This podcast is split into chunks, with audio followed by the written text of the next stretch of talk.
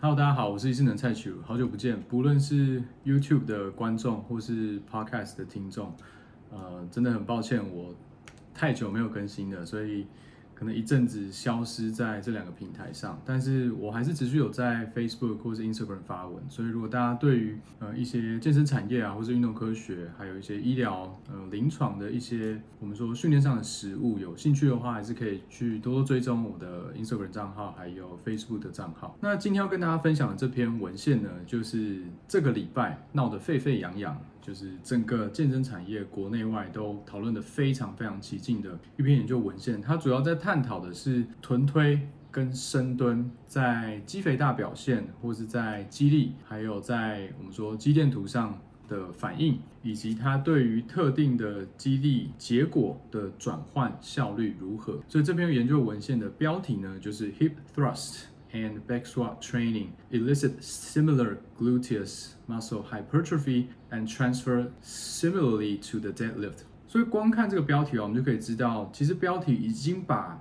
研究结果的结论给讲出来了，就是 hip thrust 这个臀推的动作有点像臀桥，但是它是主要是在 bench 上操作，或是在我们看到现在健身房里面有的固定式器材上操作的一个臀推的动作，跟 back squat 就是我们说叫后背杠的蹲举，或者我们叫深蹲 training。展现出 similar muscle hypertrophy，也就是说，在臀肌的部分看到的是肌肥大的效果，两个动作是差不多的。那以及后面的一句话，它在描述的呢，就是 transfer similarly to the deadlift，也就是说，我练这两个动作对于我的 deadlift 的肌力的表现也是没有显著差异。那为什么这篇研究文献会引起广大的回响呢？其实主要有几个原因哦。第一个原因就是因为这十年来臀推变得非常。非常的红，或是我们可以说整体上的广义的臀肌训练变得非常非常的蔚为风潮。你们可以看到的是，健身房越来越多人开始投入臀肌的训练，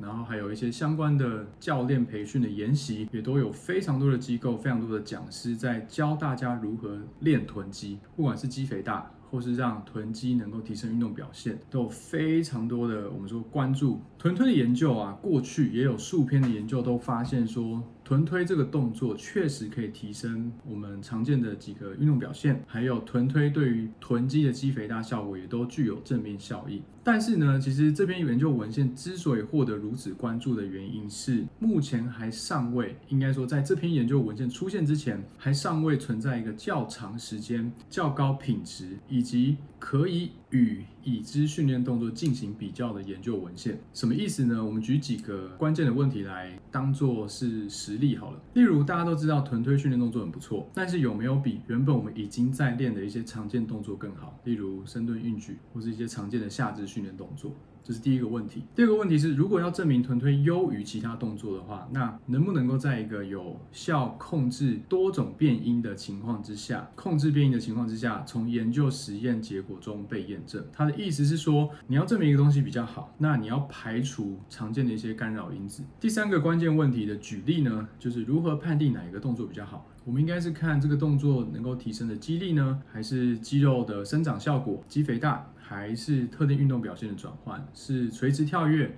水平跳跃、冲刺的能力，还是什么样的表现是你所关注的？我们才能够判定说这个动作到底是好还是坏。Hip Thruster 这个训练器材，或者说这个训练的模式，发明并推广的先锋就是 Brett 博士。他也作为这篇研究的主要赞助者之一，所以就很有趣啦。因为 Brad 博士他过去十年来都在推广臀推的好，或是臀肌训练的重要性。那现在终于有一篇研究文献去跟我们已经练很久的 squat，就是深蹲来做 PK。所以对我来说，我觉得先看到这边的话，会觉得 Brad 博士是一个非常勇气可嘉，然后也实事求是、追求科学实证的一个很好的研究学者。所以解释完为什么能够获得如此关注的时候，我们就来。看哦，为什么这篇研究文献属于高品质研究文献？除了我们刚刚提到的时间之外，这篇研究的时间为期九周。大家可能觉得，哎，九周也才两个半月嘛，好像没有很久。但大家要记得一件事情是，我们做研究要控制变异，要限制研究受试者在某些特定条件下去做某些介入，其实是非常烧钱的。不管是介入烧钱，或是我们做前测后测的这些检测项目烧钱，整体来说，我要找到这些受试者愿意投入、愿意花时间、愿意呃配合就是一个很烧钱的事情。所以我们可以先大概看一下这边研究的设计哦，当然是先有一个知情同意，或者说告诉你说我要研究要做的内容以及可能产生的风险，这叫 consent。之后呢，我会先做一个 MRI 检测，MRI 就是我们在做肌肥大、肌肉生长判断测量方式，用核磁共振的方式，后侧也是用 MRI。那 MRI 测量已经成为产业的黄金标准，它非常的精准，但缺点就是非常的贵。所以你就想象，当我要做越多的呃前侧后侧，越多的受试者，呃越多部位。的检测的时候，这个费用就会叠加上去，所以这是第一个研究的时间以及我们说测量的方式是产业的黄金标准之外，下一个理由我觉得也是这篇研究有参考价值的地方，在于受试者皆为大学年龄的初学者，可以避免过往训练经验或是每一个人的训练偏好所造成的研究结果偏误。举例来说，我们现在在比较的是臀推跟深蹲嘛，那如果我找的受试者是有经验的，而且他过去五到十年都只练臀推，或是都只练深蹲，那我在研究受受试者的这段研究期间呢，常练某一个动作项目的人，一定在研究期间被观察到的进步幅度一定会受限，这就是我们所谓的边际效益递减的原因。我练一个东西，我已经进步很多了，你要它再进步六十分进步到九十分，你要九十分进步到九十五分，其实对于呃一个人的能力或者说生理的极限或条件来说，一定是比较吃力的。再一个让这篇研究属于高品质的研究的原因啊，是因为我们可以发现这是标准化的训练计划，所以它规定每一位受试者每周要进行两次有受专业人员监督的阻力训练，并且包含组数、强度都已经制定好，三到六组，八到十二 RM 的强度。如果我们在训练没有受监督、频率训练组数、强度没有妥善规定的情况下，我们就很难判定结果到底是跟动作有关，还是跟训练计划内容有关。最后一点，研究受试者不只被要求训练的介入，他们也要求要摄取一致的巨量营养素，就是三大营养素，以及训练后要补充优良的蛋白质来源。举例来说，我们可以比较两群人，如果他都做一样的训练内容，但是一个人有摄取足够的蛋白质，一个人有摄取均衡的营养素，一个人没有，那这样可能也会影响到研究结果。所以这个研究之所以成为高品质研究的其中一个原因，就是饮食上、营养素上。还有蛋白质量的控制。接下来我们来讨论，哎，这篇研究引起轩然大波，引起大家感到讶异的地方，其中一个原因呢，就是因为研究有包含肌电图的研究。肌电图就是我们在皮肤的表表面放一个 sensor，就是检测的元件，去判定说肌肉收缩时的活性的大小。所以我们可以看到，呃，这张图不管是平均的 EMG 或是 peak，就是峰值的 EMG，肌电图的表现，我们其实都可以看到的是臀推表现这个活性啊，反应比深蹲还要明显，臀推是紫色的嘛，那深蹲是灰色的。所以有趣的是，研究发现，还有过去的研究都发现，臀推在臀肌的肌电图、电刺激的活性讯号上表现显著的比深蹲还来得大。但是增肌结果在这篇研究却没有显示出差异。那为什么肌电图反应较大，但增肌结果却没有比较好呢？其实实际上啊，如果我们再看更多的研究文献，我们就会发现，已经有许多研究证实了两者的相关性没有很好。简单来说，就是肌电图反应大，不代表我可以确定它的增肌效果就比较好。第二个让部分人感到惊讶的是，执行臀推与深蹲时，如果我们单纯讨论臀肌的自觉感受度，就是我们会有酸酸的啊，很像呃要臀肌要炸的那种烧起来的感觉，叫感受度。臀推这个动作，很像类似臀桥这个动作，是显著感受度比深蹲还来的明显的。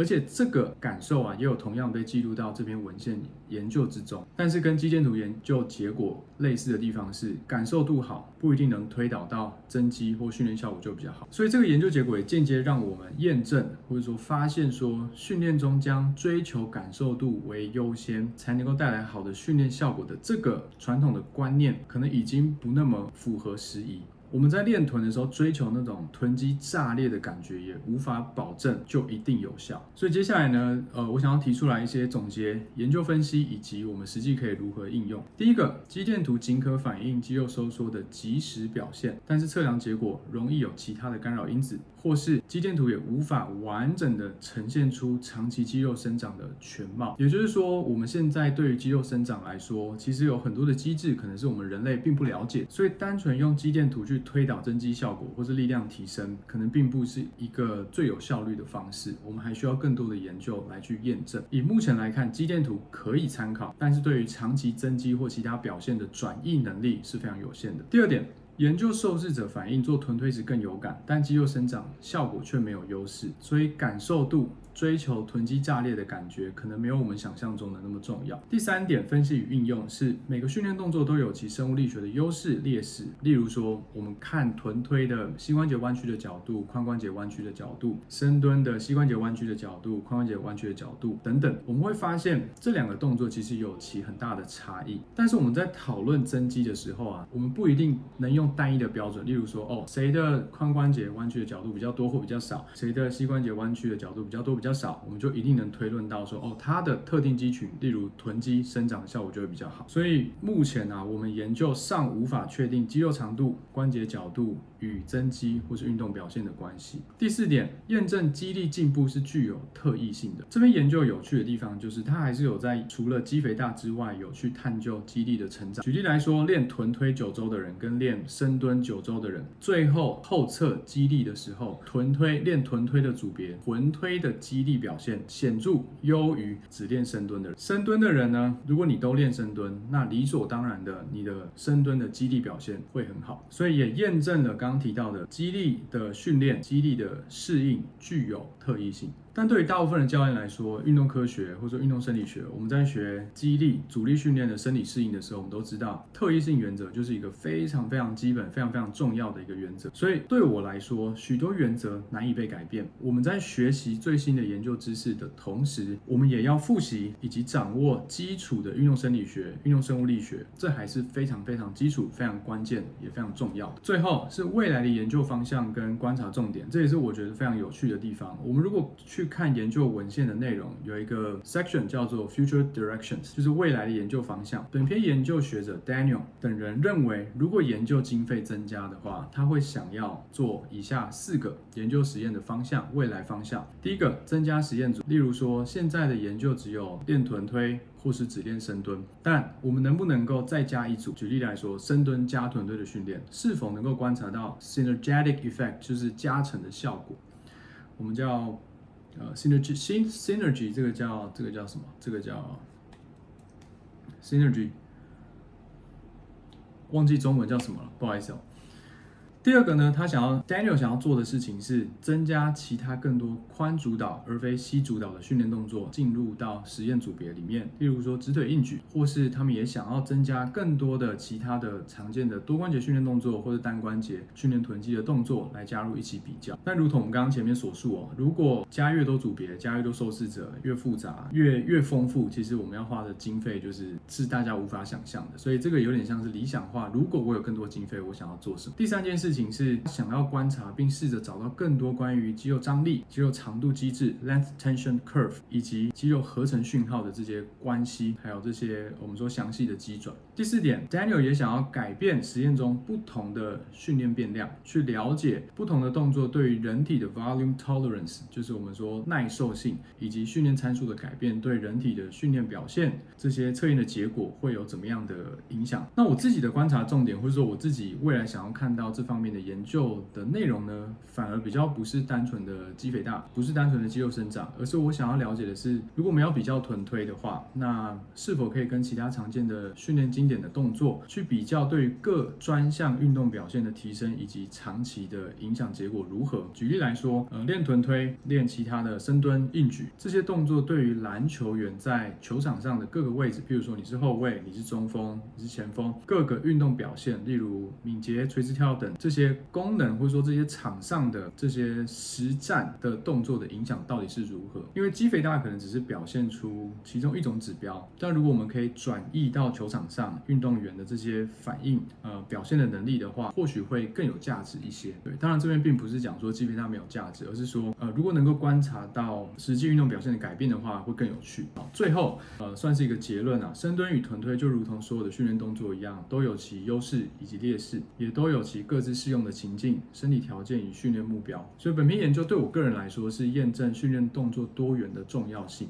以及大家应该持续保持一个开放、不断学习的新知的心态，来面对如此有趣的运动科学以及复杂的人体结构。最后呢，是如果要推荐延伸阅读，如果大家想要了解这方面的领域的主题的话，这篇贴文或者说这个影片这一集内容的主要参考资料来源就是来自于以下。第一位呢是 Brett，我们讲到的臀肌臀推的领域的训练专家。如果大家对臀肌训练非常有兴趣的话，也欢迎可以买他的书来看。第二个呢是对于肌肉。生长是健身产业最重要的一个内容嘛，所以呃，肌肥大领域的知名专家 Brett 呃，他也是一个大家值得去关注、值得去追踪的一个非常厉害的学者。那最后呢，是本篇研究的主要作者之一，刚刚前面内容有提到的叫 Daniel，他也会分享很多呃他在探讨臀推啊，或者说相关的一些臀肌训练动作的一些见解。所以在在 YouTube 的话，你也可以搜寻最新的影片是 Squats versus Hip Thrust and all the current science on growing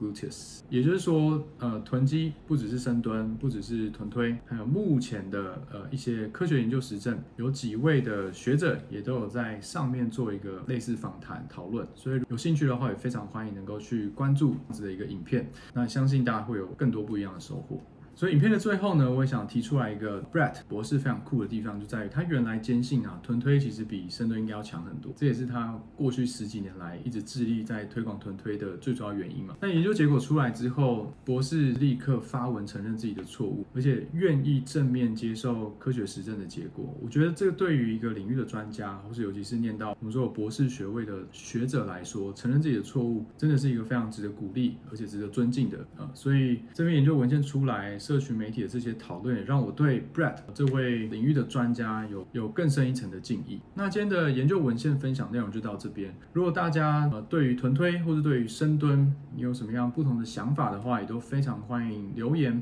或是呃私讯我，我们可以一起交流讨论。那今天的影片就先到这边喽。我是医适能蔡徐，我们下次见，拜拜。